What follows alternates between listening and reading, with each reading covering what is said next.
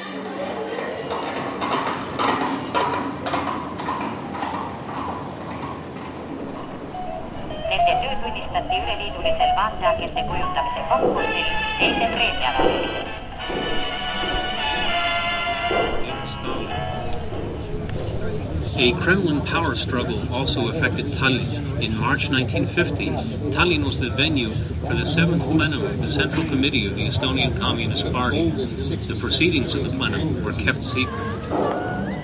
What is thank you? In Estonian it's yeah. um, aitäh. Aitäh. aitäh. aitäh. aitäh. Yeah. okay.. And please uh,? palun. palun. palun. Okay, thank you. You're welcome.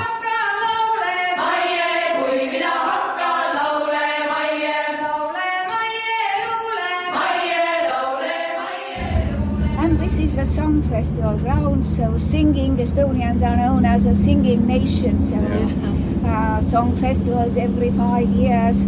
And uh, if you look to the left, you can see the stage where ah, the biggest number of singers has been 30,000 singing as one choir. The wide masses of workers can now afford goods that were In January 1968, two leaders were elected to the forefront of the Central Committee of the Czechoslovakian Communist Party.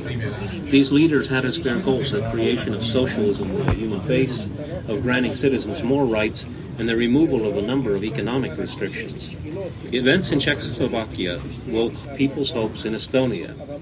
Perhaps it might be possible to reform the socialist system. Moscow, on the other hand, saw Czechoslovakia as a danger to the entire socialist camp and saw intervention as her prerogative and her sacred duty. On the 21st of August, armored units of the Soviet Union and her satellite countries forced their way into Prague. The Czechoslovak military didn't put up any resistance. The occupation forces remained in Czechoslovakia, and all of the reforms were put to an end. There was nothing left for those in Estonia who had longed for socialism with a human face, but to try to reconcile themselves to actual socialism.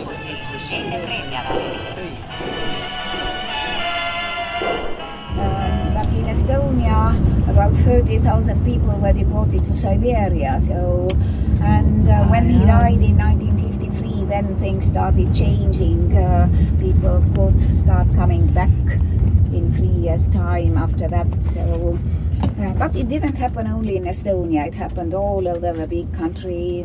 The Russians were deported. Mm, the former Soviet Union.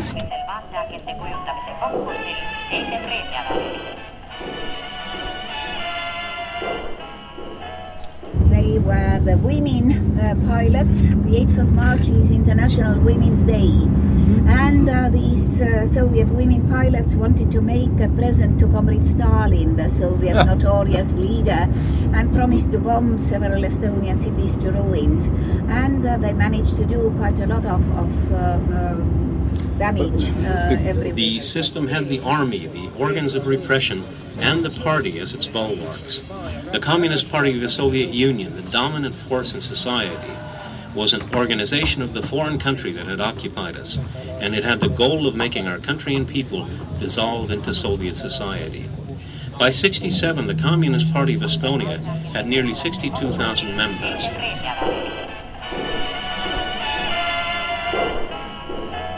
All life was only this uh, uh, political, but how nice it is, live in Soviet Union, how good is it? how the people love it, how the people like it. Uh, every day, every day, every day you have on radio, on TV. Mm-hmm. Oh but the frontiers were closed to, uh, to Germany or to, uh, to, to Europe. You yeah. couldn't go to, to no, no, no, only the Soviet. Uh, yeah. Of course, if uh, Gorbachev wasn't in that mm-hmm. high position, well, that never happened. Mm. But yes. it's behind now, and I hope it's never to be back. And now it's, it's economic pressures. Manufactured goods have once again been reduced by decree of the cabinet of the USSR and the Central Committee of the Communist Bolshevik Party. This new reduction in prices is an example of the Stalinist care shown by the Soviet government and the Bolshevik Party for the well-being of the workers. The price reductions. How, how much does a teacher get? 700 euros. And the professors' um, salaries are not good either, so a little bit bigger, but uh, not very good. So, and um, the doctors' salaries are much better, twice better, if not three times better. so, but um, they still want more and more.